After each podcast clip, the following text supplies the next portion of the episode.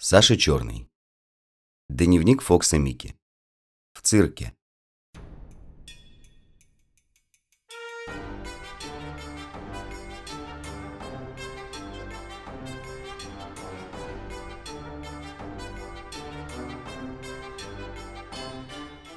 У нашего вокзала появились длинные дома на колесах. Не то фургоны, не то вагоны. Красные с зелеными ставинками. Над крышей труба. Из трубы дым. На откидной ступеньке одного дома сидел карлик с огромной головой и красными глазами. И мрачно курил трубку. А в глубине двора тоже вагоны дома, но с решетками. И пахло от них густо-пригусто зоологическим садом. На афишах чудеса. Три льва прыгают через укротительницу, а потом играют с ней в жмурки. Морж жонглирует горящей лампой и бильярдными шарами. Морж такой неповоротливый дурак. Кто бы подумал. Знаменитый пудель Флакс решает задачи на сложение и вычитание. Важность какая. Я и делить, и умножать умею. Однако в знаменитости не лезу. Мисс Каравелла исполнит на неоседланном жеребце джигу, матросский танец. Негр Буль-Пуль... Стоп. Не надо забегать вперед, Микки а то совсем спутаешься. Что это за собачья привычка такая? Зинин папа взял нам ложу. Мне и Зине. Ложа – это такая будка вроде собачьей, но без крыши. Обита красным вонючим коленкором. Стулья складные и жесткие, потому что цирк походный. Оркестр ужасный. Я вообще музыки не выношу, особенно граммофона. Но когда один скелет плюет в флейту, а другой, толстяк, Стаймя поставил огромную скрипку и ерзает по ней какой-то линейкой, а третий лупит палками по барабану, локтями о медные линейки и ногами в большой пузатый бубен, а четвертая лиловая курица разъезжает взад-вперед по пианино и подпрыгивает. О, слуга покорный, как говорит Зинин холостяк дядя, когда ему предлагают жениться. Клоуны просто раскрашенные идиоты. Я думаю, что они напрасно притворяются, будто они нарочные идиоты. Наверное, такие и есть. Разве станет умный человек подставлять морду под пощечину? Кататься по грязным опилкам и мешать служителям убирать ковер? Совсем не смешно. Одно мне понравилось. У того клоуна, у которого сзади было нарисовано на широких штанах солнце, чуб на голове, вставал и опускался. Еще ухо, я понимаю, но чуб... Очень интересный номер. Жеребец-толстяк. А что он не оседлан, совсем не важно. У него такая широкая спина, даже с выемкой, что пляши на ней, как на хозяйственной постели, сколько хочешь. Прыгал он лениво, словно вальсирующая корова. А мисс Каравелла все косила трусливо на барьер и делала вид, что она первая наездница в мире. Костюм славненький. Вверху ничего, а посредине зеленый и желтый бисер. И зачем она так долго ездила? Жеребец под конец так вспотел, что я расчихался. Неинтересно. Потом поставили круглую решетку. Подкатили к дверям клетку и вышли львы. Вышли и зевают. Хорошие дикие звери. Зина немножко испугалась. Девчонка. Но ведь я сидел рядом. Чего ж бояться? Львы долго не хотели через укротительницу прыгать. Уж она их упрашивала и под шейкой щекотала – и на ухо что-то шептала, и бичом под брюхо толкала. Согласились и перепрыгнули.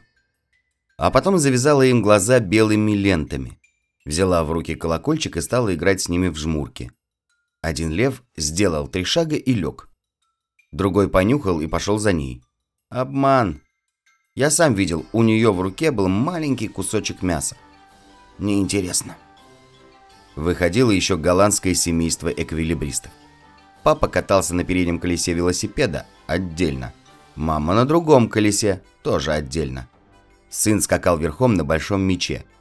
А дочка каталась на широком обруче задом наперед. Вот это здорово. Потом летали тарелки, ножи, лампы, зонтики, мальчики и девочки. Ух, я даже залаял от радости. А под конец все семейство устроило пирамиду. Внизу папа и мама, на плечах две дочки, у них на плечах мальчик, у него на плечах собачка, у собачки на плечах котенок, а у котенка на плечах воробей. Трах И все рассыпалось, закувыркалось по ковру и убежало за занавеску. Браво! Бис! Гав-гав-гав! В антракте было еще веселей. Антракт – это когда одно кончилось, а другое еще не началось. И вот взрослые с детьми постарше пошли за занавеску смотреть лошадей и прочих млекопитающих. А самые крошечные дети вылезли из всех лож углов на арену и устроили свой собственный цирк. Девочка с зеленым бантом изображала дрессированную лошадь и на четвереньках горцевала по барьеру. Голова на бок, а сама все правой ножкой брыкала. Мальчишки, конечно, были львами. И, пожалуй, свирепее настоящих. Рычали, плевались, кусались и бросали друг в дружку опилками. Двое даже подрались. Один другого шлепнул, шлепают же клоунов, а тот ему сдач. И оба заревели, совсем уж не по-клоунски. А я носился по всей арене и хватал их всех. Шутя, конечно, за коленки. Вышел карлик в сиреневом сюртучке с медными пуговицами и зазвонил в колокольчик. Динь-динь. Долой с арены, представление продолжается. Один из львов, совсем еще маленький мальчик, ни за что не хотел уходить. И пришла его мама из ложи, взяла льва на руки, шлепнула и унесла на место. Вот тебе и лев. Морж молодец. Вернусь на нашу виллу и непременно попробую жонглировать горящей лампой. У меня, правда, не такой широкий нос. Ну что ж, возьму маленькую лампочку. Я побежал за занавеску. Оказывается, у моржа в загородке есть цинковая ванна. А после представления ему дают живую рыбу, бутерброд с рыбьим жиром и рюмку водки. Здорово! Да, что я еще заметил.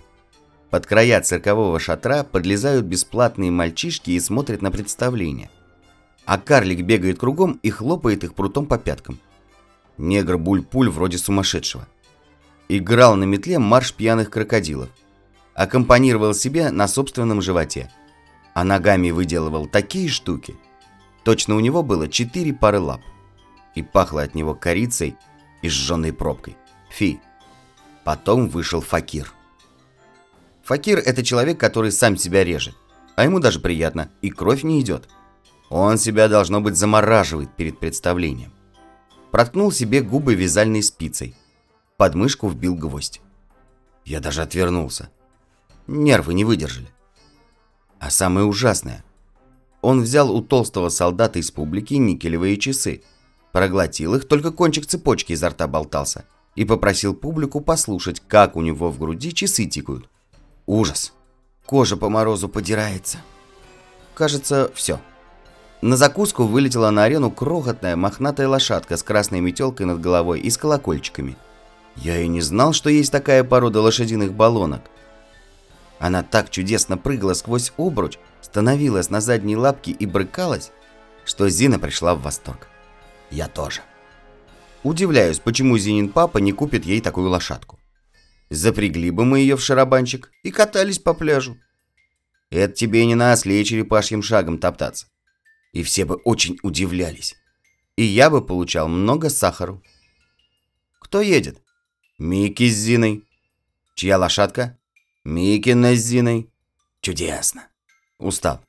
Больше не могу. Вот сейчас только подпишусь и побегу на пляж играть в цирк. Бом-бом знаменитый укротитель догов и бульдогов, эквилибрист и наездник Фокс Микки.